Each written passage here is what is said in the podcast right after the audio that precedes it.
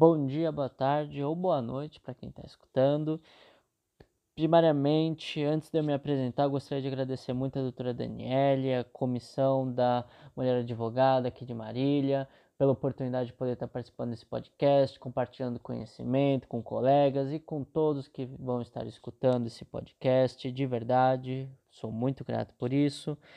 Agora, né, para todo mundo me conhecer, eu sou o João Pedro Leal da Cruz Lisboa, sou advogado, sou especialista em direito de trânsito e em direito médico da saúde, integro a comissão de direito médico e da saúde e sem mais estender aqui, vamos ao ponto, ao que interessa, o que todo mundo está querendo saber aqui, né? Eu vou falar com vocês um pouco de direito de trânsito, especificamente sobre a pontuação, né?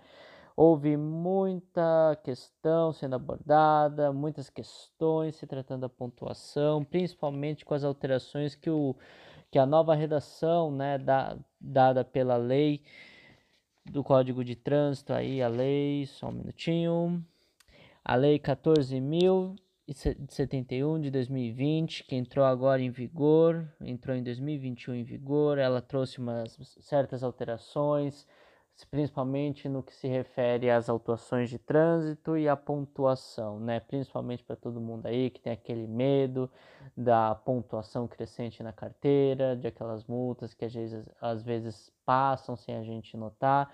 É bom estar esclarecendo.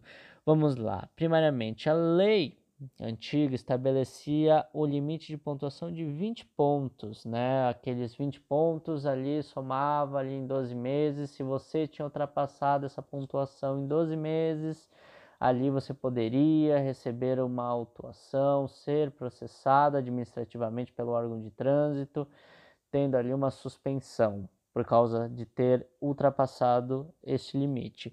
Mas com a nova redação dada ao CTB, ali nós tivemos alterações, né? Agora o limite não é não são apenas mais 20 pontos na carteira, entendeu? Ultrapassar os 20 pontos. Agora nós temos novos parâmetros. Esses parâmetros são medidos como? Vamos lá.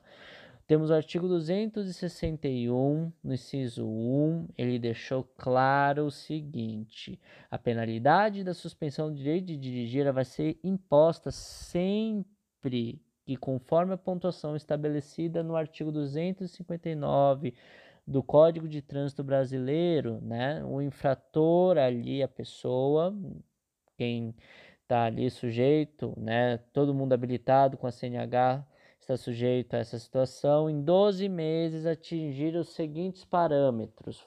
Como funciona agora? A métrica vai ser de acordo com o número de multas gravíssimas que existirem na sua carteira. Então, o que, que ficou elencado no inciso primeiro? Se você tiver duas ou mais infrações gravíssimas distribuídas na sua CNH, você tem o limite de 20 pontos, ou seja, acumulou mais de uma infração gravíssima ali, 7 pontos, né, infração gravíssima, lembrando, vai ter esse limite aí de 20 pontos. Você tendo apenas uma infração gravíssima cadastrada ali no seu registro dentro dos 12 meses, você terá esses 30 pontos. Não vai ser 20, lembrando, vai ser 30 pontos.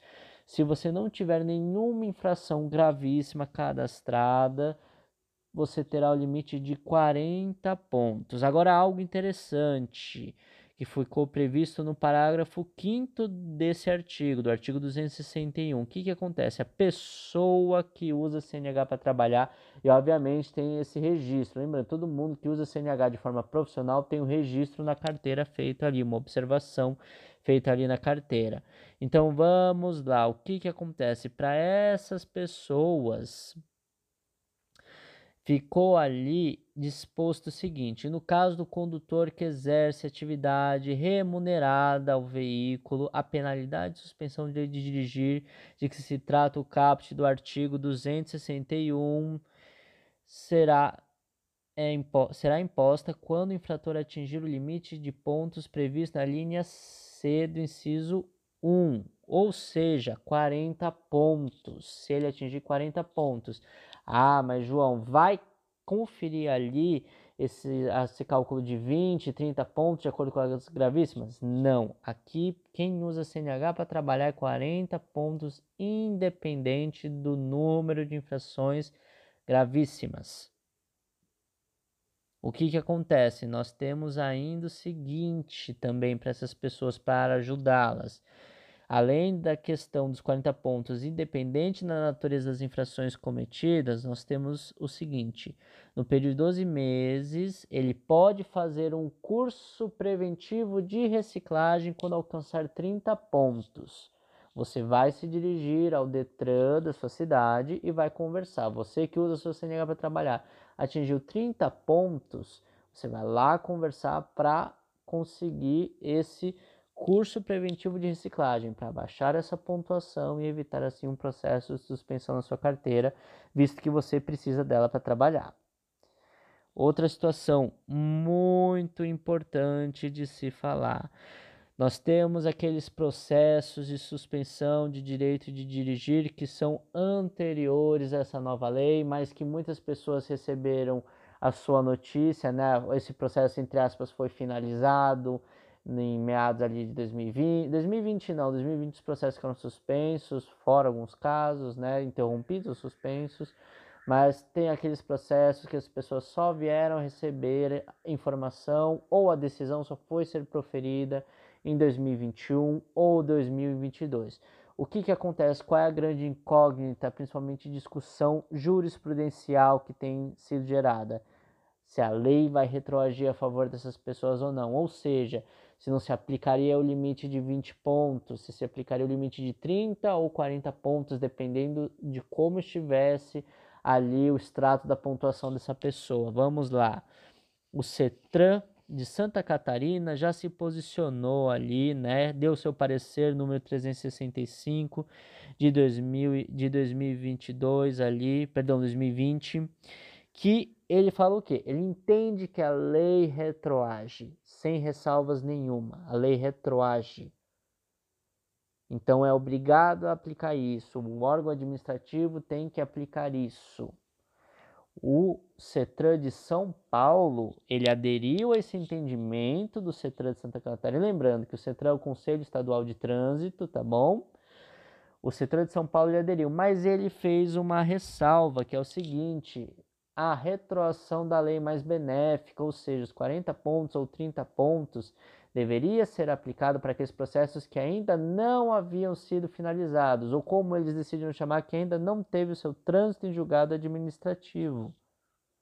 Então, o que, que acontece? O órgão ele é obrigado a aplicar sim, eles entendem aqui, o CETRAN de São Paulo entende que vai ter essa retroação da lei, mas para aqueles processos que ainda não foram finalizados. O CETRAN de Santa Catarina, na sua interpretação, deixou mais aberto, mesmo para aqueles processos que foram finalizados. Obviamente, nós temos que tomar a devida atenção com os órgãos. Os órgãos, por muitas vezes, por, demanda, por ter uma demanda muito grande de processos administrativos, eles às vezes eles podem deixar passar. E jurisprudencialmente, os juízes têm acolhido esse entendimento de que a lei retroage, a lei mais benéfica, pois, se tratando como funciona de forma breve essa retroação, a interpretação dos juízes, de que a lei mais benéfica vai retroagir, mesmo nos tratando de uma lei penal, porque o caráter que a suspensão do seu direito de dirigir tem é educativo. Então, ele se conversa, ele conversa com o caráter que existe da lei penal, de certa forma, devendo assim ser aplicada a Constituição Federal e ser aplicado o entendimento do CETRAN aqui, de que vai retroagir a lei mais benéfica.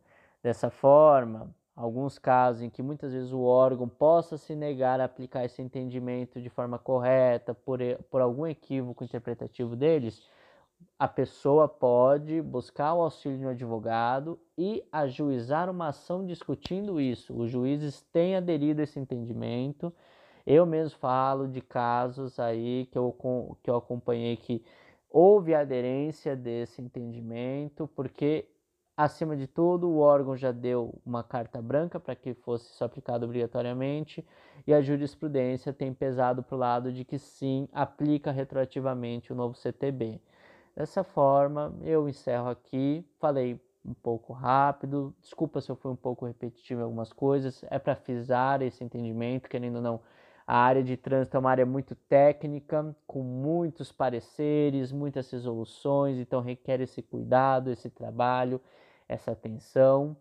Me disponho aqui para quem quiser conversar mais sobre isso, para quem quiser extrair dúvidas. Eu não sei como funciona o rito da doutora Daniele, se existem e-mails ou não, mas estou sempre aberto a mais oportunidades e agradeço a atenção de todos até o presente momento, bem como agradeço novamente a doutora Daniele, a comissão da Mulher Advogada de Marília bem como a OAB da Subseção de Marília. Agradeço muito por toda a oportunidade aqui. Muito obrigado.